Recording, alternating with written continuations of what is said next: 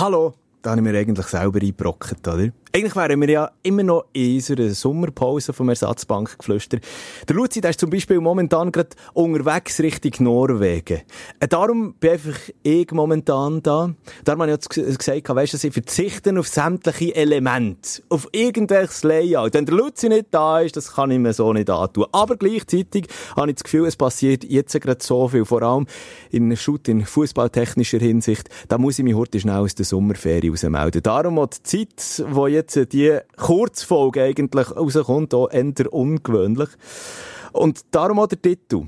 Eine Post aus den Sommerferien. Das ist ja meistens eine Briefkarte irgendwie, eine Briefkarte, eine Postkarte oder so, und da kannst du nicht wirklich viel draufschreiben. Darum, es soll eher kurz gehalten sein. Ich werde allerdings heute schnell drei Fokusse mit dir da draussen durchgehen. Erstens, die Frauen-WM zu Australien und Neuseeland, die ist ja heute losgegangen. Zweitens ist es der Zeki Amduni im grossen England, als Teletubby, äh. Und das dritte ist natürlich die Schweizer Transferkarussell, das aktuell gerade auf Hochtouren läuft vor dem Saisonstart in der Super League und zwischen einfach noch ein nachgeschmiert wird, oder? Fangen wir heute schnell an. Mit eben in Australien oder eben auch in Neuseeland, mit dieser Frauenfußball-WM. Ich habe mir das heute Morgen auch gegeben. Zum Beispiel, der erste Match, das ist ja schon eine, eine kleine Überraschung gewesen. Neuseeland als Gastgeber schlägt, ich sage es mal so, Norwegen, Norwegerinnen, die irgendwo im Dunstkreis den Mitfavoritinnen mit noch dabei sein. 1 zu 0 hätte sogar noch höher können ausfallen. Ein 2 noch hätte es können geben. Penalty, wo der noch äh, ans Lattenkreuz geschossen worden ist. Auf der anderen Seite am Nachmittag gespielt in einer Australien, wo Irland mit 1 zu 0 schlägt. Der zweite Gastgeber also, der ebenfalls zugeschlagen hat. Und einfach nach Sichtung von diesen beiden Spielen, dass ich es schon mal gesagt habe, für alle die, die immer noch so denken... Wir schauen es schon, aber wir schauen es halt nicht, nicht so intensiv wie sonst eine WM oder, oder EM, würde ich sagen. Weil äh, das Niveau nicht ganz so interessant ist. Äh, das Niveau, ich meine, immer wieder gehört, oder? Und ich bin auch gespannt gewesen, aber ich musste sagen, auch, auch wenn du nur irgendwie ein paar Minuten von einem von den ersten Matches gesehen hast heute, Wow, da kommt also fein ein, Niveaubrett auf uns zu. Oder? Das ist richtig stark. Klar, du kannst nicht mit einem Mannenturnier vergleichen, einfach schon rein aus der Physis raus nicht, aber spielerisch, hochstehend. Wirklich auch, wenn man jetzt zum Beispiel Statistiken vergleicht, Neuseeland und Norwegen etwa gleich viel Ballbesitz gehabt, etwa gleich viel Abschluss und so. Dann im zweiten Match, da ist dann auch noch äh, die, Physika die physikalische, die physische Komponente eben mit dabei gewesen, zwischen Irland und ähm, zum Teil hat das geklebt, da sind Tacklings gemacht worden. Also ich werde mir dort mein Bein nicht müssen herhaben. So, Fokus natürlich auch noch auf äh, die Schweizer Frauen-Nationalmannschaft. Die sind ja noch mit in den Vorbereitungen drin. Morgen Morgen, also jetzt heisst es mal einfach eine gute, gute Kappe Schlaf verwünschen. Morgen Morgen früh am 7. Oh, da dann der erste Match für sie gegen die Frauen aus den Philippinen, gegen die Nationalmannschaft. Dort sind wir ja haushöhe Favoriten oder eben Favoritinnen. Äh, die Schweiz schon nochmal, wenn man auf der FIFA-Weltrangliste schaut, momentan auf Platz 20, die Philippinen auf Platz 46. Noch deutlicher sehen wir es dann auch, wenn man die Wettquote vergleicht, einfach der Schnitt, der Schnitt von einem Wettanbieter, da ist äh, die Schweiz momentan mit 1,2 drin. Also sprich, wenn der 1 Franken auf einen Schweizer Sieg setzt, Schweizerinnen-Sieg, dann kommst du dann 1,20 zurück über.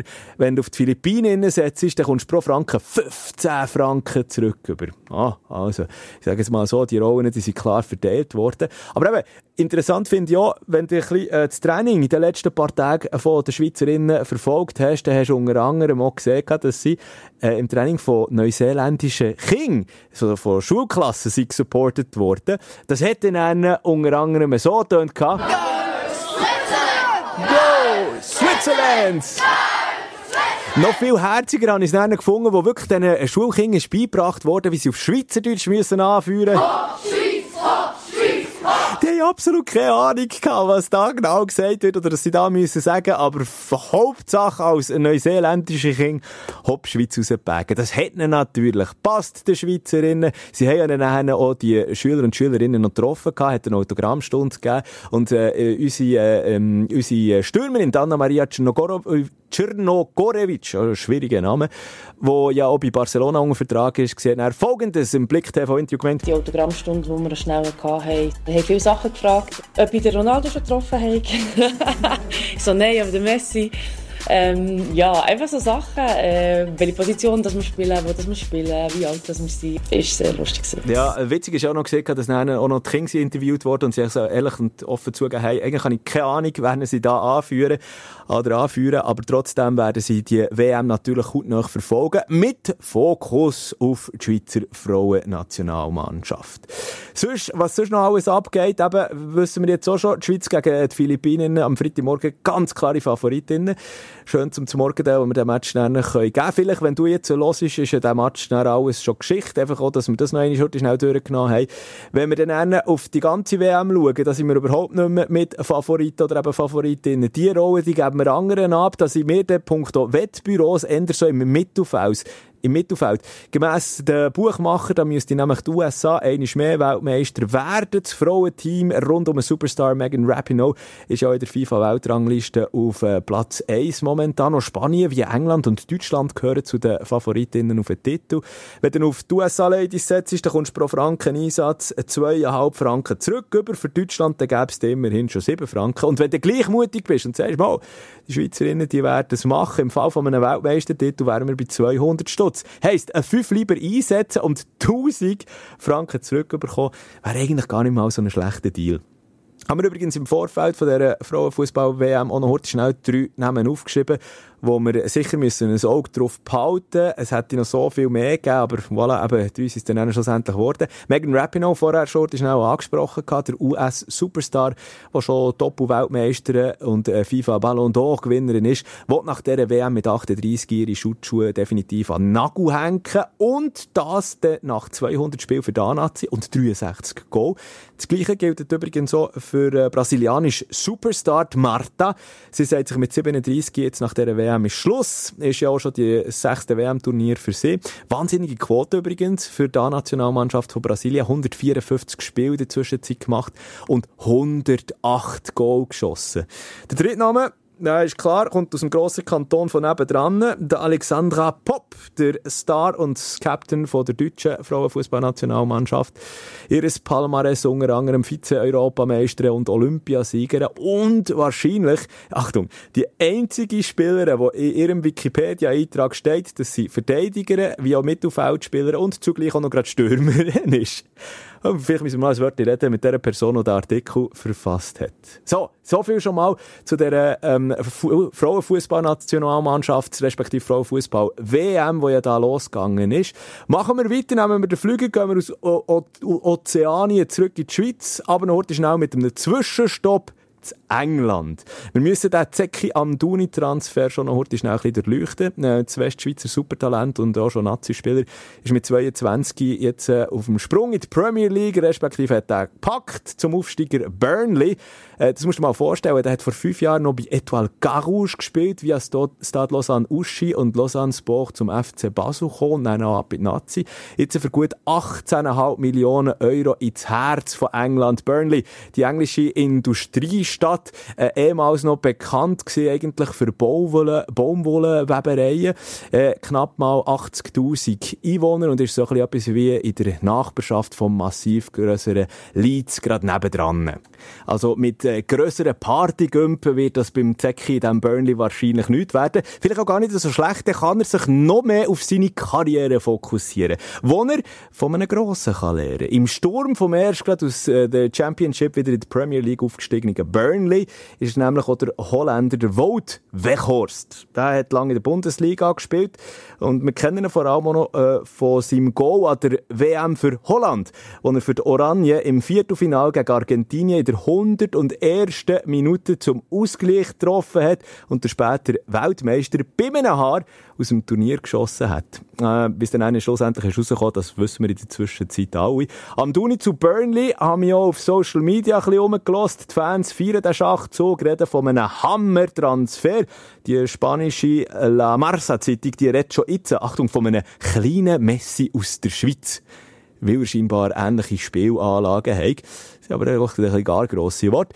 Ähm, wenn du mich fragst, auch zumindest über die Vorstellung vom Zecki beim englischen Verein, da müssen wir definitiv noch heute schnell diskutieren, wieso das äh, Social Media Team vom Club das Gefühl hat, es sei eine gute Idee, der Zecki als Teletubby zu verkleiden, Das ist mir bis heute fern. Tinky Winky. Dipsy! Lala!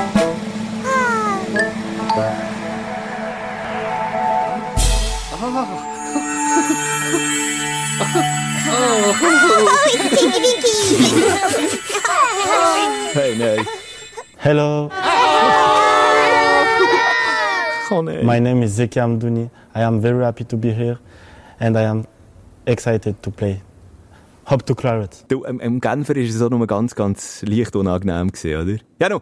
Äh, das Video, das hat übrigens eingeschlagen wie nichts und hat schon jetzt über eine halbe Million Aufrufe auf dem äh, clubinternen TikTok-Account. Burnley testet jetzt mit dem Zecki am Samstag noch gegen Genk, dann geht's gegen Benfica, Betis und Mainz. Ob der, der Amduni, der aber auch zum Premier League-Start auch in der ersten Elf steht, am 11. August ist es soweit, das dürfte dann wirklich schwierig werden.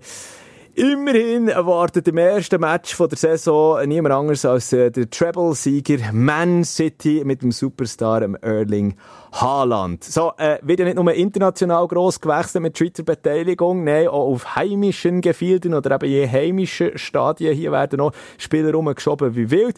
Zum Beispiel geht heute rausgekommen, der Dominik Schmidt, das Ex-Eigengewächs, oder einfach das Eigengewächs vom FCB, kommt zurück von GC, hat ja dort einen fantastischen Job gemacht, 107 Einsätze insgesamt, ist auch bei GC, oder während seiner, Zeit bei GC an einer Frau für die Nazis erst mal aufgeboten worden. Der Heiko Vogel, der FCB-Sportchef, der meint, er bringe ganz viel rot-blaues Blut in die Kabine mit. Der Schmidt selber freut sich extrem auf seinen ersten Einsatz und die Hühnerhaut oder eben, ähm, ja, ein bisschen allgemein verständlicher, die Gänsehaut, wenn er dann im Joggeli aufläuft. Das hat er in einem Interview verlauten. Der FCB, der äh, geht im Gegenzug der Youngster aus dem Sturm, der Bradley Fink ab, aber am FC Luzern. Aber auch nur auf Leihbasis. Ich, ich finde wirklich ganz ein gescheites Geschäft für beide Seiten. Der FCL, der hat zwar mit dem Teddy Oku von Stade Lausanne potenten dann mal noch Challenge League Stürmer geholt, der sich aber zuerst mal in der Super League noch muss beweisen muss. Hat aber mit dem äh, Pascal Schürp von einem wichtigen Eckpfeiler an GC verloren. Der Bradley Fink, der kann ähm, da teamintern sicher jetzt ein paar Löcher stopfen, aber eben nur für ein Jahr. Dann geht er automatisch wieder zurück zum FCB, weil Luzern selber hat nämlich keine Kaufoption in diesem Leihvertrag drin. Gut pokert vom Dave Degen. Der Bradley Fink in der Zentralschweiz mal heute schnell deponieren, dort weiter ausbilden, aber dann nach einem Jahr automatisch wieder zurück als Reich neu zu Rot-Blau, weil das ein äh, Zukunftsversprechen ist. Das ist definitiv unbestritten. Ja! Ich glaube einfach, es waren die Sonnencreme-Dämpfe, die ich zu viel eingeatmet habe. Der Bradley Fink zum, zum, zum, zum FCL, ja, nein, stimmt natürlich hinten und vorne nicht. Gestern wirklich schon den ganzen Tag die drei bei diesem Transfer drinnen und nicht geschnallt eben. FCB, Stürmer und FCL Junior, Bradley Fink, aber geht zu GC und natürlich nicht zum FC Luzern. Sorry, auch einen GC und Luzern-Supporter. Ich bleibe allerdings gleich bei meiner Meinung. Teddy Oku beim FCL, der von Stade Lausanne ist gekommen, der muss sich zuerst noch als Super League tauglich beweisen. Er hat die beiden Testspiele gegen Schaffhausen und auch gegen Excelsior gespielt, nie getroffen. Auf der anderen Seite neben der Bradley Fink Deal zu GC. Schlau, aber vor allem für den FCB. Bradley ein weiteres Jahr ausbilden, auf eine neue Stufe zu hieven, auf der anderen Seite eben für GC. Ich, also, ich check es noch nicht ganz. Klar, es ist ein, es ist ein Quick-Fix. Könnte dort im Sturm mit dem Renat Dadaschow ziemlich interessant werden. Vor allem auch, wenn das Zusammenspiel von den beiden jungen Stürmern mit der erfahrenen Mittelfeld und Flügelakteuren Abraschi und Schürpf auch wirklich zustande kommt, dass das klappt. Aber es ist einfach wieder nicht nachhaltig. Es ist nicht nachhaltig, dort im GC Campus. Ich meine, alle wissen es, Bradley Fink wird nach der Saison, zack, einfach wieder zurück zum FCB. Ist ja, wie gesagt, einfach ein Jahr, oder, der Leihvertrag. GC hat natürlich auch keine Kaufoption. Und bei GC, da schaut man dann einfach, auch, auch, auch wenn jetzt das neue System mit dem Fink könnte klappen, schlussendlich wieder in die Röhre. Schmidt zum FCB, Fink zu GC, das ist der Deal, den ich aber gleich eben Ende der FCB als Verhandlungssieger sehe. So, jetzt wieder zurück. Apropos FCB, was ist eigentlich mit dem Ardon Yashari los? Geht er jetzt äh, zum FCB? Bleibt er bei Luzern? Oder äh, dürfte Zuel sogar noch einen grösseren Schritt machen? Das sind wirklich viele Fragezeichen beim Nazi-Spieler. Scheinbar hat der FCB ja schon eine Offerte beim FCL deponieren. Die Zentralschweizer, die wehren sich aber mit Hängen und Füßen dagegen. So scheint es einmal. In trockenen Tüchern ist da noch überhaupt nichts. Der Spieler selber sagt äh, äh, gegenüber der Luzerner Zeitung, dass es er ja eigentlich mit dem FCB schon einig sei und die gut 5 Millionen Transfersumme gerne für die Zentralschweizer würde die eigentlich einkassieren. Interessant ja, dass der Yashari selber äh, bei den letzten FCL-Trainings gefällt hat und der Verdacht auf einen möglichen Protest von Seiten von Martin Yashari, wenn der FCL ja scheinbar nicht will, könnte natürlich schon zutreffen. Fände ich jetzt allerdings extrem schade, äh, wenn er einen Wechsel so erzwingen Offiziell heisst es ja immer noch, der Yashari sei krank, der Club wie auch der Ardon Yashari selber sagen, es sei wirklich nicht ein Teufel, sondern eben ja, Betthüten so in dem Stil. Oder? Naja, schauen wir mal weiter. Sonst hat vor allem der BSC IB auch noch für Transferschlagzeilen gesorgt in den letzten paar Tagen. Darian Males, der Mann, der letzte Saison auf Leihbasis von Inter beim FCB gescored hat, der ist vom äh, BSC übernommen worden, gut 2 Millionen Euro soll der BSC an Inter überwiesen haben. Äh, Scheint hätte der FCB der Males ja auch gerne behalten können, nicht zuletzt wegen der Ausbeute aus der letzten, aus der letzten Saison mit 11 Goals und 17 Assists ist der Males der, der beste Scorer bei Rot-Blau gewesen. Das nötige Münz, das hat das Basel einfach gefällt gehabt, respektive ist jetzt erst nach dem Zecki am Duni-Transfer wirklich vorhanden und das ist dann halt jetzt eben zu spät. Der IB-Sportchef äh, Steve von Bergen, der redet beim Darian Males übrigens über ein wichtiges Puzzleteil für die nächste Saison. Der Males selber hat bei IB TV gemeint, er hätte überhaupt nicht lange müssen überlegen. Es war ein einfacher Entscheid, weil äh, ja, wir haben Gespräche mit IB und ähm, ja, es war sehr positiv gewesen, ähm, sehr familiär und äh, das hat mir gefallen und klar, ähm, IB auf dem Blatt Papier ist eine sehr starke Mannschaft. Ähm, ich habe gegen IB letztes Jahr äh, oft gespielt gehabt und es war extrem schwierig gewesen ja, für meine weitere Karriere ist das der perfekte Schritt. Jetzt hoffe ich, dass wir so viel wie möglich Erfolg zusammen feiern Ja, wird äh, spannend natürlich. Äh, wo findet der Darian Males seine Position? Er selber meint auf dem rechten Flügel oder eben auf dem Zehni.